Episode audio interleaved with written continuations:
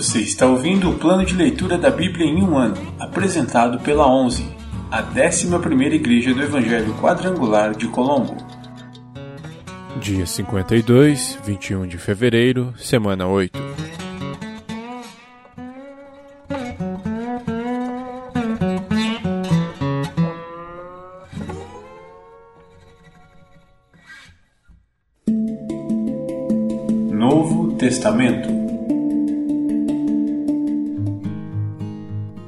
Livro de Mateus, capítulo 3 João Batista prepara o caminho. Naqueles dias, João Batista apareceu no deserto da Judéia e começou a anunciar a seguinte mensagem: Arrependam-se, pois o reino dos céus está próximo. O profeta Isaías se referia a João quando disse: Ele é uma voz que clama no deserto: Preparem o caminho para a vinda do Senhor. Abram a estrada para ele. As roupas de João eram tecidas com pelos de camelo, e ele usava um cinto de couro e alimentava-se de gafanhotos e mel silvestre.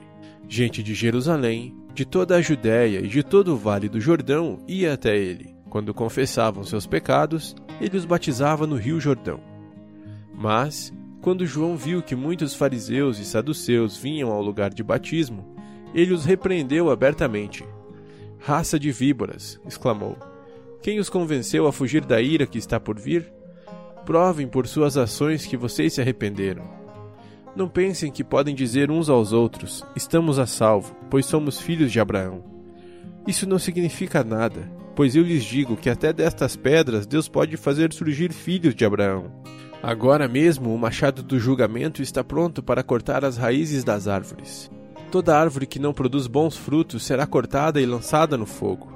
Eu batizo com água aqueles que se arrependem. Depois de mim, porém, virá alguém mais poderoso que eu, alguém muito superior, cujas sandálias não sou digno de carregar. Ele os batizará com o Espírito Santo e com fogo. Ele já tem na mão a pá, e com ela separará a palha do trigo e limpará a área onde os cereais são debulhados. Juntará o trigo no celeiro, mas queimará a palha no fogo que nunca se apaga. O batismo de Jesus. Jesus foi da Galiléia ao Rio Jordão para que João o batizasse. João, porém, tentou impedi-lo. Eu é que preciso ser batizado pelo Senhor, disse ele. Então por que vem a mim? Jesus respondeu: É necessário que seja assim, pois devemos fazer tudo o que Deus requer. E João concordou em batizá-lo. Depois do batismo, enquanto Jesus saía da água, o céu se abriu e ele viu o Espírito de Deus descer como uma pomba e pousar sobre ele. E uma voz do céu disse: Este é o meu filho amado, que me dá grande alegria.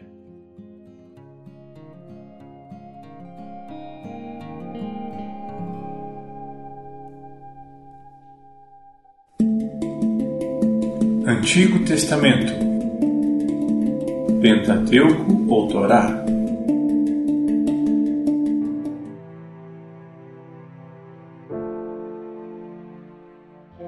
Livro do Êxodo, capítulo 24 Israel aceita a aliança do Senhor. Então o Senhor disse a Moisés: Suba ao monte para encontrar-se comigo e traga Arão, Nadab, Abiú e setenta líderes de Israel. Todos devem adorar de longe, somente Moisés está autorizado a se aproximar do Senhor.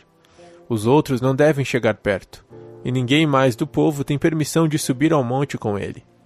Moisés desceu e transmitiu ao povo todas as instruções e ordens do Senhor, e todo o povo respondeu em uma só voz: Faremos tudo o que o Senhor ordenou.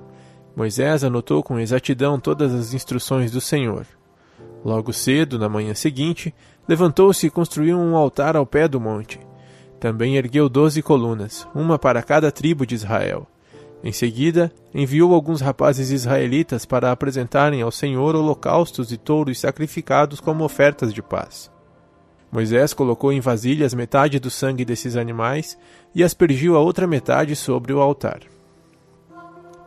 Depois, pegou o livro da aliança e o leu em voz alta para o povo. Mais uma vez, todos responderam: Obedeceremos ao Senhor. Faremos tudo o que ele ordenou. Moisés pegou o sangue das vasilhas, aspergiu-o sobre o povo e declarou: Este sangue confirma a aliança que o Senhor fez com vocês quando lhes deu estas instruções. Depois, Moisés, Arão, Nadab, Abiú e os setenta líderes de Israel subiram ao monte, onde viram o Deus de Israel, e sob os pés dele havia uma superfície azulada como a safira e clara como o céu. E, embora esses nobres de Israel tenham visto Deus, ele não os destruiu, e eles participaram de uma refeição na presença dele. Então o Senhor disse a Moisés: Suba ao monte para encontrar-se comigo. Fique lá e eu lhe darei tábuas de pedra, nas quais gravei a lei e os mandamentos para ensinar ao povo. Moisés e seu auxiliar, Josué, partiram e subiram ao monte de Deus. Esperem aqui até voltarmos, disse Moisés aos líderes. Arão e Ur ficarão com vocês. Quem tiver algum problema para resolver durante minha ausência poderá consultá-los. Então Moisés subiu ao monte, e a nuvem cobriu o monte. A glória do Senhor pousou sobre o monte Sinai, e a nuvem o cobriu por seis dias. No sétimo dia, o Senhor chamou Moisés de dentro da nuvem. Para os israelitas que estavam no pé do monte, a glória do Senhor no alto do Sinai parecia um fogo consumidor. Moisés desapareceu na nuvem ao subir ao monte e ali permaneceu quarenta dias e quarenta noites.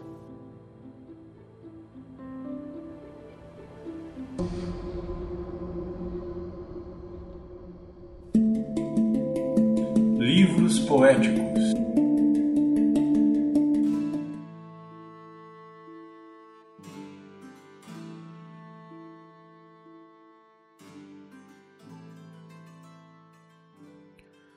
Livro de Provérbios, capítulo 11 O uso de balanças desonestas é detestável para o Senhor, mas ele se alegra com pesos exatos.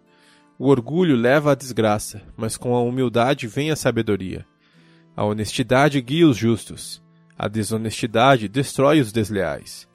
As riquezas de nada ajudarão no dia do juízo, mas uma vida justa livra da morte. A integridade dirige os passos do justo, mas o peso do pecado cai sobre os perversos. A justiça dos justos os livra. A ambição dos desleais os apanha numa armadilha. Quando o perverso morre, sua esperança morre com ele, pois confiou na própria força.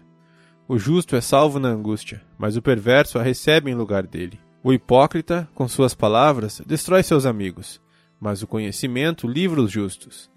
A cidade inteira comemora o sucesso dos justos Todos gritam de alegria quando morrem os perversos. A cidade prospera pelos benefícios que os justos trazem, mas as palavras dos perversos a destroem. É falta de bom senso desprezar o próximo. A pessoa sensata permanece calada. O fofoqueiro espalha segredos, mas a pessoa confiável sabe guardar confidências.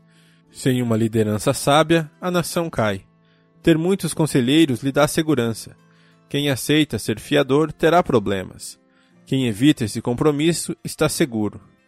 A mulher bondosa ganha respeito. Tudo que os homens cruéis obtêm é riqueza. Quem faz o bem beneficia a si mesmo. Quem pratica o mal só se prejudica. A riqueza do perverso dura apenas um momento, mas a recompensa do justo é duradoura. O justo encontra a vida, o perverso encontra a morte. Os perversos de coração são detestáveis para o Senhor, mas ele se alegra com os que andam em integridade. O perverso certamente será castigado, mas os justos serão poupados. A mulher bonita, mas indiscreta, é como um anel de ouro em focinho de porco.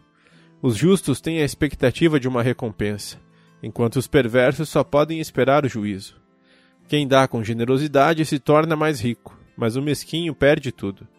O generoso prospera, quem revigora outros será revigorado. O povo amaldiçoa quem esconde os cereais, mas abençoa quem os vende no tempo de necessidade. Quem procura o bem encontra favor, quem procura o mal será encontrado por ele. Quem confia em seu dinheiro cairá, mas o justo floresce como a verde folhagem. Quem causa problemas à família herda o vento. O insensato se torna servo do sábio.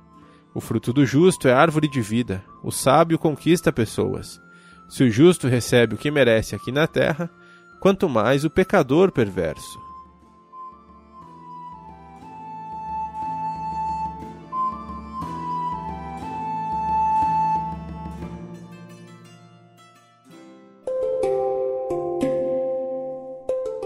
Versículo da semana.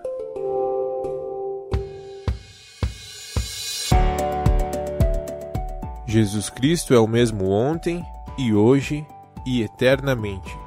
Hebreus 13, 8.